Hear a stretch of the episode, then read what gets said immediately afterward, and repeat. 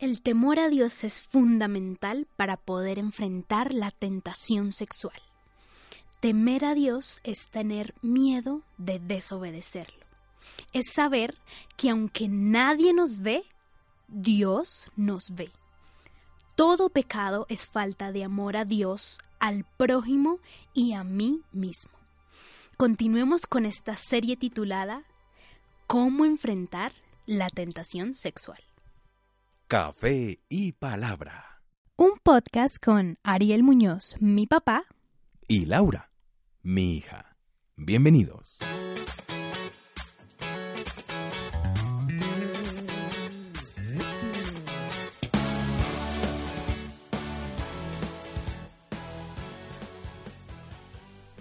Hola papi, ¿cómo estás? Muy bien, Lau, ¿y tú cómo has estado?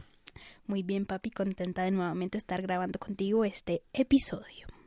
Es un episodio que nos ha bendecido mucho a los que lo hacemos, en este caso contigo, pero sé que también es un episodio que está bendiciendo un tema que al proponerlo lo que buscamos es que pueda ayudar y ser de bendición para muchas personas que enfrentan diariamente, continuamente o en cualquier momento la tentación sexual. Así es. Y ninguno, ninguno de nosotros estamos exentos de tener alguna tentación sexual. Somos humanos. Así es. En el episodio anterior aprendimos que José enfrentó la tentación sexual mostrando temor a Dios. A pesar de la oportunidad y del acoso de la esposa de Potifar, José demostró ser confiable cuando rechazó la propuesta de esta mujer. El temor a Dios es fundamental para enfrentar la tentación sexual. Así es. Ese fue el primer punto que hablamos en el episodio anterior.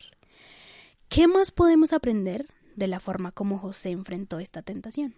La Biblia es muy rica, Laura, y estamos observando el capítulo número 39 de Génesis, mirando, haciendo un vistazo a la vida de este hombre llamado José.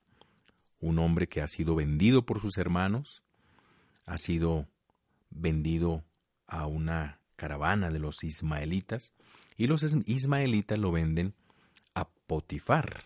En este caso lo venden a Faraón, y bueno, Potifar se queda con él para que le sirva en su casa, como lo veíamos desde la palabra de Génesis 39 en el episodio anterior. Y recordemos para poner un poco en contexto, si usted hasta ahora nos está escuchando, que dice la palabra que Potifar confiaba plenamente en José y le dejó todo lo de su casa a cargo. Pero dice la palabra que José era un hombre muy apuesto y de buena figura. Y entonces la esposa de Potifar le pone los ojos, se fija en José, y la Biblia es explícita porque dice la palabra allá en el versículo número 7 del 39 de Génesis, que esta mujer le dijo, acuéstate conmigo. Quién sabe cómo le diría, pero yo me imagino, no, me- no, no creo que le haya dicho, acuéstese conmigo, hola, no, sino que acuéstate conmigo, no sé, algún, algún lenguaje muy sensual, muy cargado de tentación. Y veíamos, como tú lo mencionaste, Lau, en el episodio anterior, que José enfrentó la tentación sexual con temor a Dios. Muy importante. Pero aquí, en el versículo 10, aparece un aspecto importante que pudiéramos denominarlo la segunda forma o la segunda herramienta como podemos enfrentar la tentación sexual. Leamos ese versículo 10. Dice, a pesar de que ella hablaba con él día tras día, no lo convenció de que se acostara con ella. Además, que yo creo que nosotras las mujeres sabemos ser intensas. Misericordia del Señor. Tú lo has dicho. O sea, pienso que no, no fue fácil porque, como acabo de decir, las mujeres solemos ser muy intensas cuando queremos algo y, como dice la palabra, día y noche. Entonces pienso que para José fue difícil. Sí, así es. Aquí aparece un segundo aspecto entonces del que queremos hacer énfasis de cómo enfrentar la tentación sexual y es con carácter firme. Carácter firme. Así es. Dice la palabra que él resistía cada día. mm. resistía. Esa palabra es muy importante, ¿no? Resistía. Me llama mucho la atención como lo dice la, la palabra de Dios para todos. Esta versión dice, a pesar de que ella hablaba con él día tras día, ¿qué cosas le diría? ¿Qué cosas no le diría? Más bien. Pero lo que sí sabemos es lo que la Biblia nos dice que sí le dijo, y era, acuéstate conmigo. Acuéstate conmigo, o sea, de forma explícita. Pero dice la palabra que no lo convenció, y no porque no fuera bonita, y no porque no hubiera oportunidad, sino que porque José evidencia, como la palabra nos lo muestra, un carácter firme. ¿Por qué es importante entender esto de, de la firmeza de carácter en la vida de José? Porque la tentación sexual es una batalla de cada día. Así como aquí en la palabra dice que ella hablaba con él día tras día, que ella lo acosaba cada día, podemos concluir que la tentación es sexual es algo de cada día. Además, perdón, yo no puedo vivir de, de, victorias pasadas. Además que aquí están los dos ejemplos, tu ejemplo de hombre casado y mi ejemplo de mujer soltera. Y como hemos dicho, ninguno de nosotros estamos exentos de eso, porque esa tentación sexual es una batalla de cada día, como para el que está casado, como para, como para el que está soltero. Algo que es importantísimo es que el carácter es algo moldeable. Recordemos, hablamos hace un tiempo atrás que el temperamento es algo con lo que nosotros nacemos, la personalidad como un constructo, la sumatoria de, en este caso, eh, el temperamento, que no es modificable, es administrable pero no modificable, y el carácter sí es modificable. Por eso es que una persona que nos está escuchando, usted que nos está escuchando a esta hora y dice, no, es que a mí la tentación sexual me gana, yo soy frágil, yo soy débil, mm. entienda algo, se puede trabajar desde el temor a Dios, que es el primer aspecto, en el carácter, para tener un carácter firme. Algo que es interesante es que la Biblia nos habla del dominio propio. ¿Tú qué identificas la como dominio propio? Para mí el dominio propio es tiene la base en, en la ayuda del Espíritu Santo. o sea, yo no, no me visiono, no me imagino teniendo dominio propio si el Espíritu Santo no me ayuda en, en cada aspecto de mi vida. Porque el sexo es rico y el sexo es bonito. Y ahí es donde entra a operar el dominio propio. A mí me llamó la atención en un libro que leí hace poco que se llama Sé hombre de Mark Batterson. Y este autor dice lo siguiente, utiliza dos términos y el primero de ellos tiene que ver con dunamis, aunque es griego, estamos hablando aquí en el Antiguo Testamento que es hebreo, pero traigo a colación el griego bíblico, en este caso del Nuevo Testamento. Y Mark Batterson habla de una palabra que es la palabra poder, poder. Cuando Jesús dice, y recibirán poder lo que está diciendo Jesús es, y recibirán dunamis. De allí viene la palabra dinamita. Entonces, Mark Batterson dice que la palabra dunamis, que significa poder, es poder para hacer lo que no tengo capacidad de hacer. Entonces es el poder que viene de parte del Espíritu Santo para revestirnos y hacer cosas que no están dentro de nuestras capacidades. Eso es dunamis. Y hay otra palabra en el griego bíblico que es la palabra exousia. También significa poder. Pero algo que me llamó la atención es que esa palabra exousia es tener poder para no hacer lo que podemos hacer. En otras palabras, dominio propio. Es decir, que como tú bien lo mencionaste, Lau, nosotros necesitamos de la presencia del Espíritu para dunamis y de la presencia del Espíritu Santo para exousia poder para hacer lo que no podemos hacer en nuestras capacidades y poder para no hacer lo que podemos hacer. En este caso, desde el dominio propio. Y aquí lo que podemos ver en la vida de José fue que fue un hombre que tuvo dominio propio, es decir, capacidad de controlarse. Y esto es una palabra de esperanza eh, en el que sí se puede. Si podemos tener dominio propio, si podemos tener un carácter firme frente a estas tentaciones sexuales. Así es, y como bien lo menciona Laura, si, si, si usted que nos está escuchando de pronto no está siendo victorioso en, la, en, en el enfrentar la tentación sexual, me gusta esa palabra que utiliza Laurita, y es esperanza.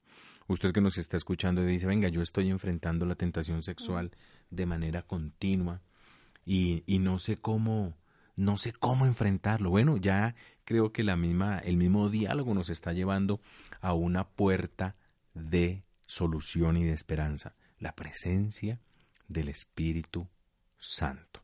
La presencia del Espíritu Santo.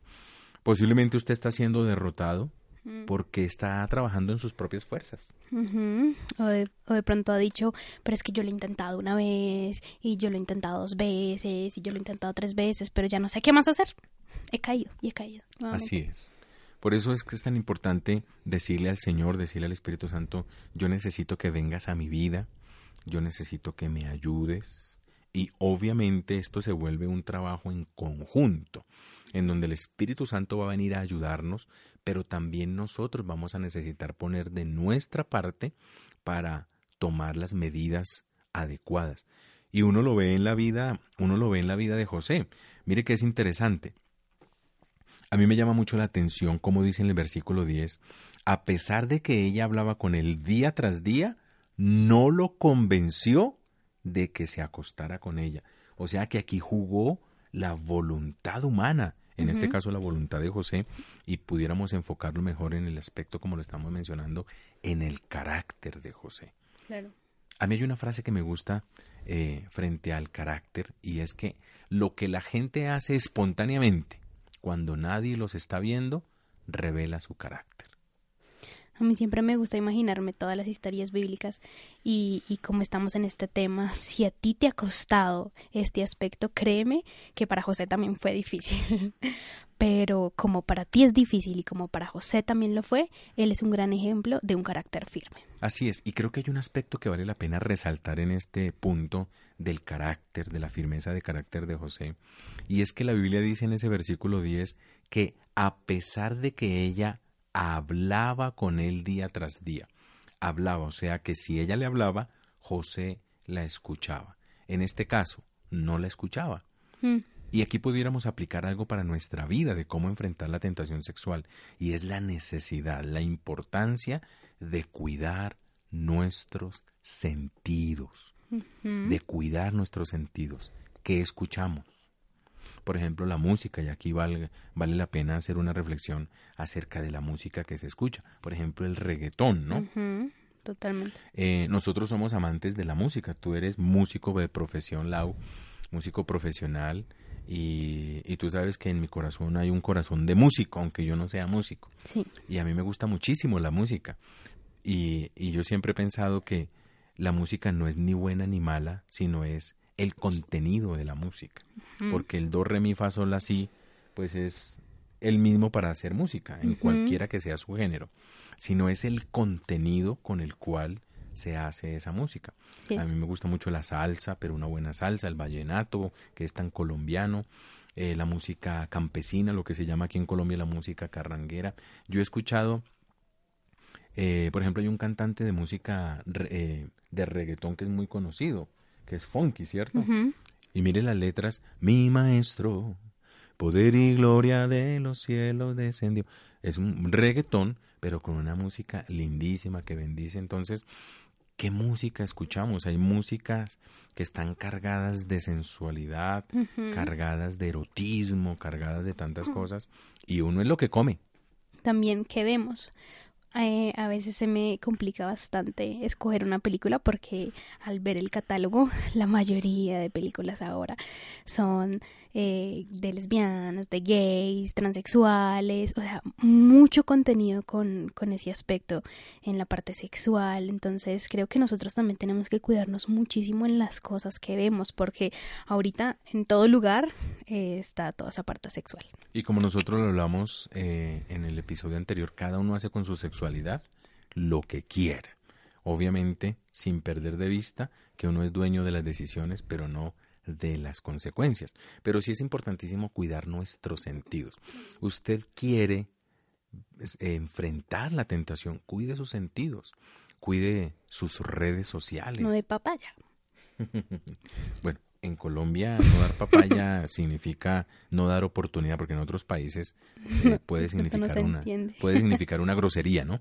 Por ejemplo, como en Venezuela, que, significaría esto una, una grosería. Entonces, eh, escuchar cómo vemos, cómo tocamos, cómo miramos, cómo nos vestimos. Entonces, es muy importante porque lo que nosotros vemos, escuchamos, cómo nos tocamos, cómo miramos y cómo nos vestimos, de una u otra manera está evidenciando cómo es nuestro carácter.